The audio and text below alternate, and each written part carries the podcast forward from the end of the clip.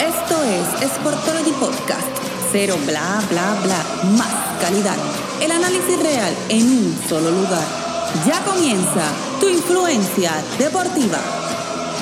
Saludos amigos de Sportology, bienvenidos a este episodio en que vamos a hablar de dos de los jugadores jóvenes más emocionantes que tiene la NBA. ¿De quién se trata? ¿De quién va a ser? Luka Doncic y Trey Young. Y para eso me encuentro aquí con el Team Sportology, Arnaldo y Javier. Saludos chicos. Dímelo, Arnaldo. Cuéntame, cuéntame. Bueno, tenemos unos jugadores que tienen una capacidad espectacular para lanzar el balón y ofrecen asistencias increíbles, lo que convierte a sus franquicias en una diferente. Vamos a estar hablando de seguro de estos jugadores por más de 10 años y los persigue a ambos una rivalidad de embuste, por decirlo así, una rivalidad amistosa, ya que fueron cambiados en el draft. Eso es un tema que no podíamos evitar. Javier, Sí, este, en el draft del año pasado, eh, Luka Doncic, parece que los Mavs eh, estaban muy interesados en él. Eh, y le dijeron prácticamente a los Hawks de Atlanta que lo seleccionaran y luego lo cambiaron. Fue el tercer pick por el quinto, lo que cambió Dallas eh, con Atlanta. Los dos jugadores, a mí la parte de Troy Young me sorprende que, que, haya explotado tan rápido. A mí me parecía que físicamente él todavía no estaba listo para el NBA, pero lo que está haciendo ahora son solamente dos juegos, la muestra es muy pequeña pero, pero lo que está haciendo es absurdo. Estamos hablando de que Trey Young está promediando 38.5 puntos por juego, 7 rebotes y 9 asistencias, tirando para 59% de campo y para 55% de la línea de 3. Eh, es una liga que se ha movido al perímetro, los jugadores más dominantes son del perímetro, ambos dominan esas muchas facetas del juego, pueden atacar el pick and roll, anotan el triple y lo anotan de bien lejos y hacen mejor a sus compañeros. Son, son, son dos virtuosos del baloncesto. Arnaldo, Trellón lleva 77 puntos en lo que va de temporada, o sea, dos juegos, 18 asistencias, 14 rebotes, 11 triple y dice que está viviendo lo que un día soñó. Eh o sea, tremenda, tremendo comienzo de temporada para Trey.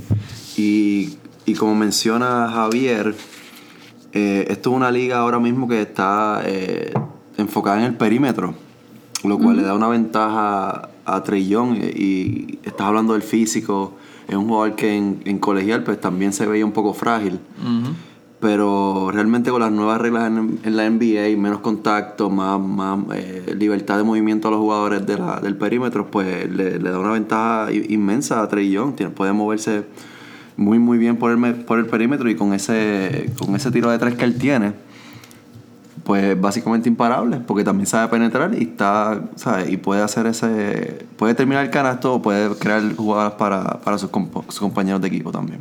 Sí, y por, la otra parte tienes a Luca. Luca estaba promediando 29.5 puntos, 9.5 rebotes y 6.5 asistencias. Él logró su triple doble número 9 ah, en la carrera. Está por encima ya de Magic y de LeBron con jugadores con menos de 21 años que tienen más triple, eh, triple dobles para, para ese tiempo de su carrera.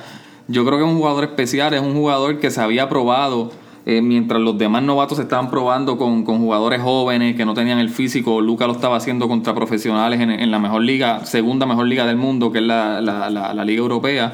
Eh, así que yo creo que Luca, Luca es un fenómeno, es un jugador que también domina el perímetro al igual que Troy Young. La gran diferencia es que Luca mide 6'7. No va a tener ese problema quizás de que tipos puedan overpower you, como quizás puede pasar en una serie que, que a un Trey Young tenga que, correr contra un tipo de la calidad de Kuwait Leonard o algo así, pues Luca quizás no va a tener ese problema por, por su físico. Así que de los dos de los dos está bien apretado, pero yo tengo que coger a Luca. Y otro detalle bien importante es que ambos, y eso no se ve muchísimo en los jugadores de ahora, ambos en los momentos importantes no le huyen. Al contrario, al contrario quieren la bola en sus manos. Así Pecho frío. Sí, sangre fría. Sangre fría. Eso es correcto. Lucas. Bueno, antes, antes de entrar en Lucas, voy a mencionar eh, lo que comenta Karina al principio del podcast, donde nos habla que fueron obviamente cambiados por, los Mavericks por Atlanta. Ninguno lo interesante para mí es que ninguno de los jugadores hubiese sido tan efectivo en los otros equipos. Para mí, Luca, Luca en Atlanta y Trey en Dallas, ninguno hubiese sido igual de efectivo. Si tú miras el estilo de juego de, Dallas, es un, juego, es un juego más sistemático. Todo el mundo toca la bola, todo el mundo participa. Donde Trey Young necesita un poco más la bola y él controla la bola. Eh, o sea, lo hemos visto ahora mismo en Atlanta, donde él controla mucho el balón. Ahora, eh, Luca en Atlanta, pues no tiene el mismo apoyo de los otros, de los otros jugadores para, obviamente, crear su, jugada y proveerle a otros jugadores. So, creo que el, cambio fue perfecto. ambos jugadores ahora mismo pueden, pueden brillar entre sus respectivos equipos. Y el sistema le cae muy bien a Trey en Atlanta y el sistema le, funciona muy, muy bien a Luca en Dallas. Así que es, por esa parte hay que dárselo a ambos, a la administración del equipo por, por hacer ese cambio. Y como les digo, creo que el cambio fue excelente y ambos jugadores están donde tienen que estar. Eh, Lucas, como tú dices, ya está aprobado, venía de ganar el campeonato de la Liga Europea, se ha aprobado con jugadores, jugadores europeos también, eh, tiene el físico, tiene eh, ese conocimiento del baloncesto.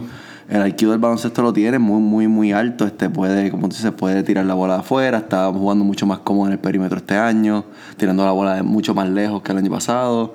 Eh, a, un alto nivel, así que el, bueno, el cielo es el límite para este, para este jugador joven. Eh, como tú dices, vamos a estar hablando por él por muchos, muchos años en adelante. O sea, Dios, permita no, no tenga una lesión.